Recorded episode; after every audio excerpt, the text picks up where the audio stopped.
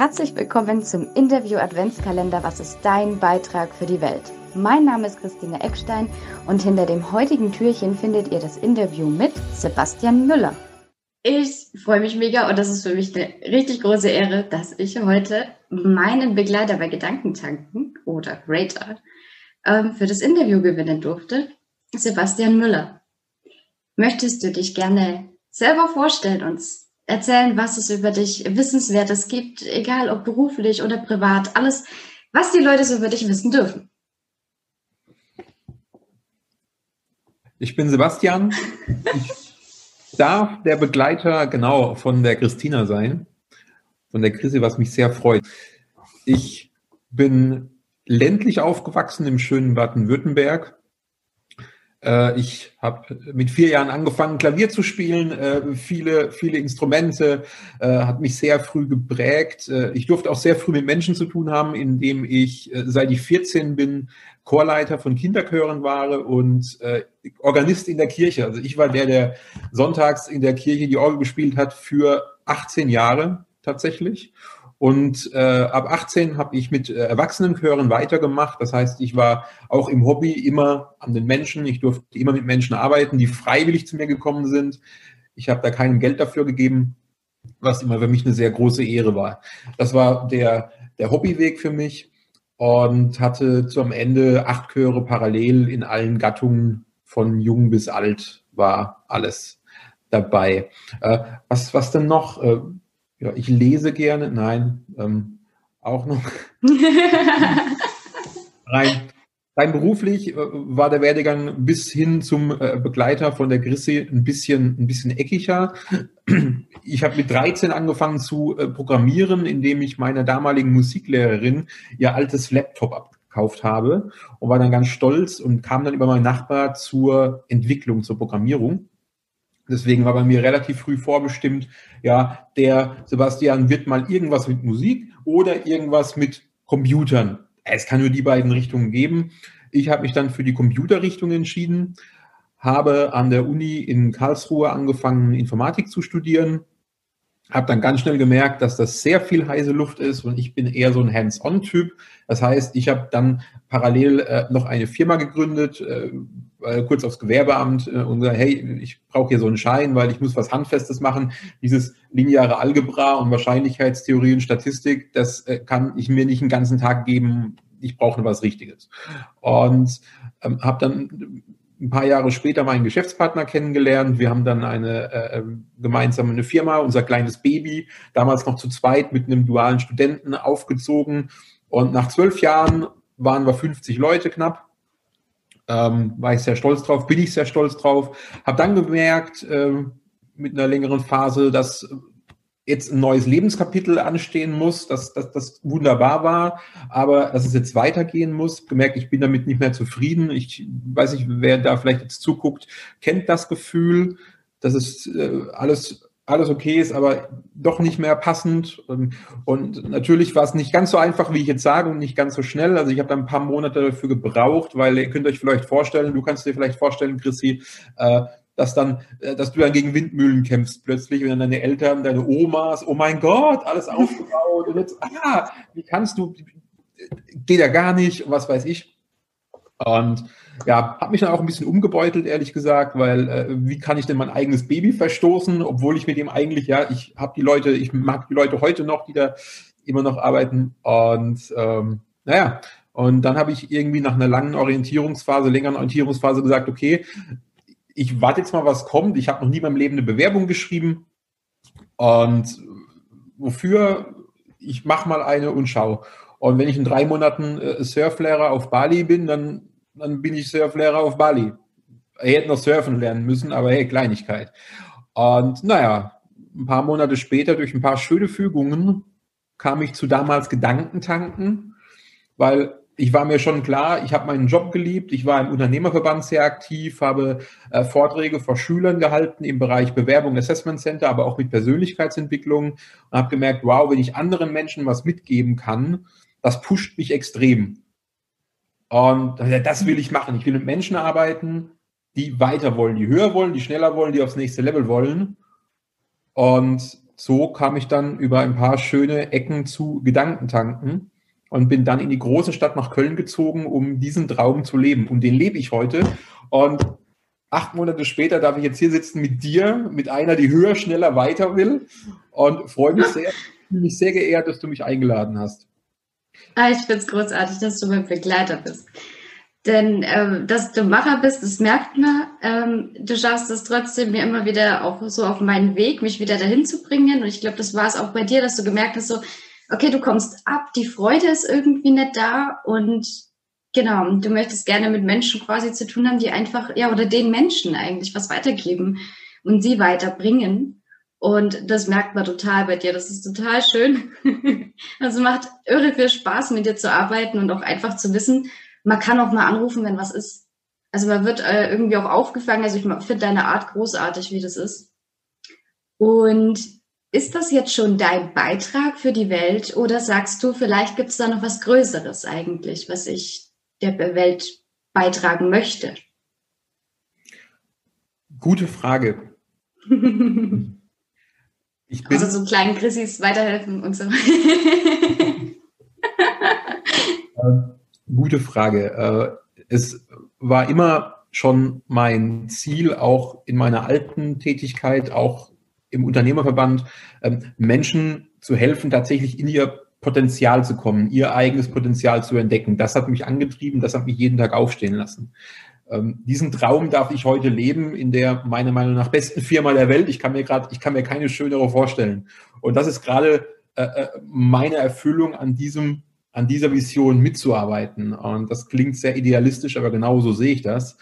Und im Moment ist es genau das, was ich machen möchte. Was hinter drei, vier, fünf Türen noch kommt in meinem Leben, das kann ich nicht sagen. Aber gerade bin ich an einer Stelle, wo ich sage, hey, ich bin hier gerade angekommen, ich bin hier glücklich und wow. Sehr cool. Ja, auf diesem ganzen Weg hierher, du hast ja schon mal gesagt, es gab für dich diese Herausforderung, zu dann auch gerade viel das, was im Außen dann passiert, wie die mit, äh, mit den Entscheidungen, die man dann plötzlich auch mal für sich, nur für sich trifft, wie da das Umfeld oft reagiert. Gab es da für dich noch andere Herausforderungen auf dem Weg bis hierher, egal ob im privaten oder jetzt beruflich, die Veränderungen? Oder hattest du bestimmte Ängste, wo du sagst, da kannst du vielleicht den Leuten was mitgeben und so habe ich die vielleicht für mich auch lösen können oder aufarbeiten können? Es gab viele Herausforderungen ähm, bisher. Die größten Herausforderungen tatsächlich bei mir persönlich äh, sind Ängste, die immer mal wieder kamen im Sinne von, kann ich das schaffen? Bin ich, bin ich gut genug tatsächlich, um das zu tun, in, in, in jeglicher Form, in jeglicher, in jeglicher Tätigkeit, ob das äh, im Hobby war, äh, mit, einem, mit einem großen Konzert, äh, können wir das und das und das singen und du denkst, wow, du stehst da vor den Leuten, darfst dirigieren, bin ich dafür, ja, im, im, im Hobby, aber auch im Beruf. Ähm, kann ich das jetzt so machen? Kann ich zu der Firma, kann ich da vorsprechen? Wer bin ich denn? Ja, oder auch heute, bin ich, bin ich gut genug, um was Neues zu tun? Ähm, das war für mich so eine, tatsächlich eine Herausforderung, ähm, mit der ich mich immer noch konfrontiert sehe. Ich arbeite viel daran natürlich, aber ich glaube, das sind so diese Grundängste, die, die, die Mann, die ich eben habe, vielleicht auch noch andere, das kann ich nicht beurteilen. Ähm, aber äh, die habe ich auf jeden Fall. Und was habe ich dagegen gemacht? Das ist eine gute Frage. Ich habe viele gute Gespräche gesucht mit Menschen, mit äh, Mentoren, mit, mit äh, anderen, äh, die, bei denen ich mir sicher war, die können mir helfen. Mhm. Die können mich da ein bisschen auch ähm, weiterziehen, mich auch weiterentwickeln lassen. Und das, was ich in anderen machen möchte, auch für mich selbst. Ähm, das habe ich immer sehr gerne gemacht. Und natürlich nach gerade meiner Orientierungsphase äh, zu sagen, okay, äh, was kann ich noch tun äh, im Sinne von Seminare, äh, Meditation, viel lesen, sich viel einfach mit sich selbst beschäftigen, sich selbst kennenlernen, zu sich selbst zu gehen und zu sagen, okay, woher kommt denn das, dass ich, was, was ja, in meinem Leben war denn so eine Stelle, dass so eine Angst überhaupt entstehen kann? Äh, das definitiv und äh, das hat auch sehr gut funktioniert. Thema Angst, Angst vor dem Scheitern, Angst, Angst vor dem Versagen. Und ja, das war so meine Hauptchallenge, die sich aber tatsächlich durch das Leben auch immer mal wieder gezogen hat, wenn es an diese, an diese Abzweigungen ging. Und mhm. sagen, welche, welchen Weg gehe ich jetzt? Bin ich denn für den Weg, kann ich das schaffen, diesen Weg zu gehen? Oder gehe ich lieber vielleicht den leichten Weg? Bleibe vielleicht da, wo ich bin, auch wenn es nicht ganz so schön ist, aber da habe ich ja schon alles. Oder springe ich ins kalte Wasser? Richtig. Und immer wieder wirst du mit Ängsten konfrontiert, weil du eben auch jemand bist, der sagt, nee, eigentlich fokussiere ich selber für mich auch den Wachstum. Ne? Ich kann nur andere voranbringen, wenn ich selber immer wieder vorangehe. Und dadurch ist es einfach wertvoll, sich die Ängste bewusst zu machen, anzugucken, wo kommen die her, was steckt da eigentlich für ein Thema auch dahinter, dass man das auch einfach mal wahrnimmt. Und dann kann man es auch mal loslassen, beziehungsweise dann kann man da viel leichter durchgehen und kann sagen, hey, ich lasse jetzt von meiner Vergangenheit nicht meine Zukunft bestimmen im Endeffekt. Genau. Ähm, ja, und was ist denn dein Warum? Also was lässt dich jeden Tag aufstehen und so motiviert weitermachen im Endeffekt und trotzdem jede Herausforderung annehmen, durch alle Ängste gehen? Ja, was ich gerade eben noch dazu sagen wollte, ist, hm. äh, dass das ist aber genau das ist, was ja auch die Leute, die sich sowas zum Beispiel angucken, schätze ich mal, was die auch ausmacht, dass wenn eine Angst da ist, beziehungsweise wenn eine Komfortzone da ist, wieder diesen klitzekleinen Schritt rauszugehen, um diese Komfortzone auch wieder zu erweitern, auch wenn es mal kurz ähm, nicht so ganz komfortabel ist. Und das ist nicht schön, ja, das einfach so zu machen. Und ich glaube, hat mich auch in den letzten ich bin ja schon alt, in den letzten, in den letzten vielen Jahren so sehr auch weitergebracht, auch menschlich, was das angeht. Und auch die Reise zu sich selbst. Mhm.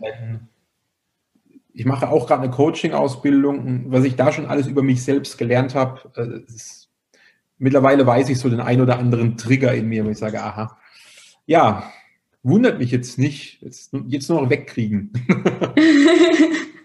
Aber das, das funktioniert schon sehr gut. Was ist mein Warum? Mein Warum ist tatsächlich, ich habe es anfangs schon erwähnt, Menschen zu helfen, ihren eigenen Weg zu finden, ihre eigenes, ihr eigenes Potenzial zu finden und ihre, ja, in ihre Selbstverwirklichung zu gehen, weiterzugehen und das zu schaffen, was sie sich vorgenommen haben. Oder vielleicht auch erst das rauszufinden, was sie sich denn vornehmen wollen, weil das wissen auch nicht viele, ja oder nicht alle. Manche sagen, okay, ich, ich spüre, da ist irgendwas, das ist, da gibt es sogar einen Ausdruck dafür, ich spüre, da ist irgendwas in mir, was raus möchte. Ich bin was Besonderes, ich will irgendwas erreichen. Ich habe eine, ja, ich habe eine Funktion auf dieser Welt, ich habe diese Mission und mein Warum ist tatsächlich auch in meiner äh, äh Funktion, in meiner Tätigkeit, den Menschen zu helfen, dieses Warum wiederum für sich zu finden und den Menschen diese Impulse zu geben, so gut ich kann. Und das ist ein sehr starkes Warum, Warums zu geben. kann ich mir kein schöneres Warum vorstellen. Und das treibt mich jeden Morgen aus dem Bett und das lässt mich ganz, ganz viele, ganz, ganz tolle Gespräche führen. Ja, in meiner Wahrnehmung kriegt er das super hin. ähm, letzte Frage im Endeffekt, die überall gleich ist. Was ist dein Wunsch für die Welt? Wenn angenommen alles möglich wäre, was würdest du dir für die Welt wünschen? Wir hatten es gerade eben schon drüber, dass die Fragen hätte ich gern länger als zwei Minuten vorher gehabt. er hat einfach Ja gesagt. Ja, also er hat gefragt, machst du Interview? Ja, läuft. er vertraut mir auch anscheinend. Ist gut. Deswegen, ich habe mir, ich habe keine Sekunde gezweifelt. Ja, ähm, was, was wünsche ich mir für die Welt? Ähm, es gibt Dinge, die sind für mich tatsächlich selbstverständlich und ich habe das nie gemerkt, dass das was Besonderes sein kann, was ich manchmal tue, nämlich ich versuche, so gut ich kann, und ich schaffe das oh je lang nicht immer, mich in andere Menschen hineinzuversetzen und deren Perspektive einzunehmen, um zu gucken, okay, äh, lass mich mal hier einen Kilometer in seinen Schuhen laufen, dann verstehe ich auch manches vielleicht. Und das würde ich mir wünschen für die Welt, dass man sich öfter die Perspektive des anderen, der anderen einmal anschaut und sagt, okay, warum ist hier gerade diese Reaktion? Das kann ich mir im, im Persönlichen vorstellen, das kann ich mir auf der Metaebene vorstellen und sagen, okay, äh, was beschäftigt diese andere Person gerade? Was ist das Motiv und reagiere ich denn gerade angemessen und warum zur Hölle reagiere ich so schnell und denke nicht zwischen diesem, wie Viktor Frankl so schön sagt, zwischen, zwischen dem Reiz und der Reaktion und gebe dem kurz Zeit. Und ich glaube, äh, wenn es mehr, wenn wir alle sich, und ich bin auch noch am Anfang, äh, wenn wir uns alle bemühen würden, uns mal in die anderen Menschen hineinzuversetzen und sagen, okay, was mache ich jetzt hier am besten mit dieser Situation, dann würde es nicht so viele negative Situationen auf der Welt geben. Das mhm. glaube ich sicher. Sehr, sehr schön. Ja, ein bisschen mehr Empathie, ein bisschen weniger Urteilen über den anderen, denn jeder hat seine Geschichte, jeder hat seine Erfahrungen gemacht. Uns triggern auch bestimmte Situationen, können nicht immer mit allen umgehen, was, was da gerade auf uns zukommt, was, was uns jemand gerade sagt oder so, dass man da auch einfach den Menschen mal ein bisschen Zeit gibt und immer eine Chance gibt. Mhm. Sofern es funktioniert. Es gibt so viele Menschen, die so viele Triggerpunkte an mir treffen, wo ich gar nicht auf die Idee komme, mich in die andere Person rein zu versetzen, dann äh, kommt die Reaktion schon kurz äh, gefühlt vor dem Reiz. Ich gebe mir Mühe. ja, ich glaube, das kennen wir. Vielen lieben Dank für das tolle Interview.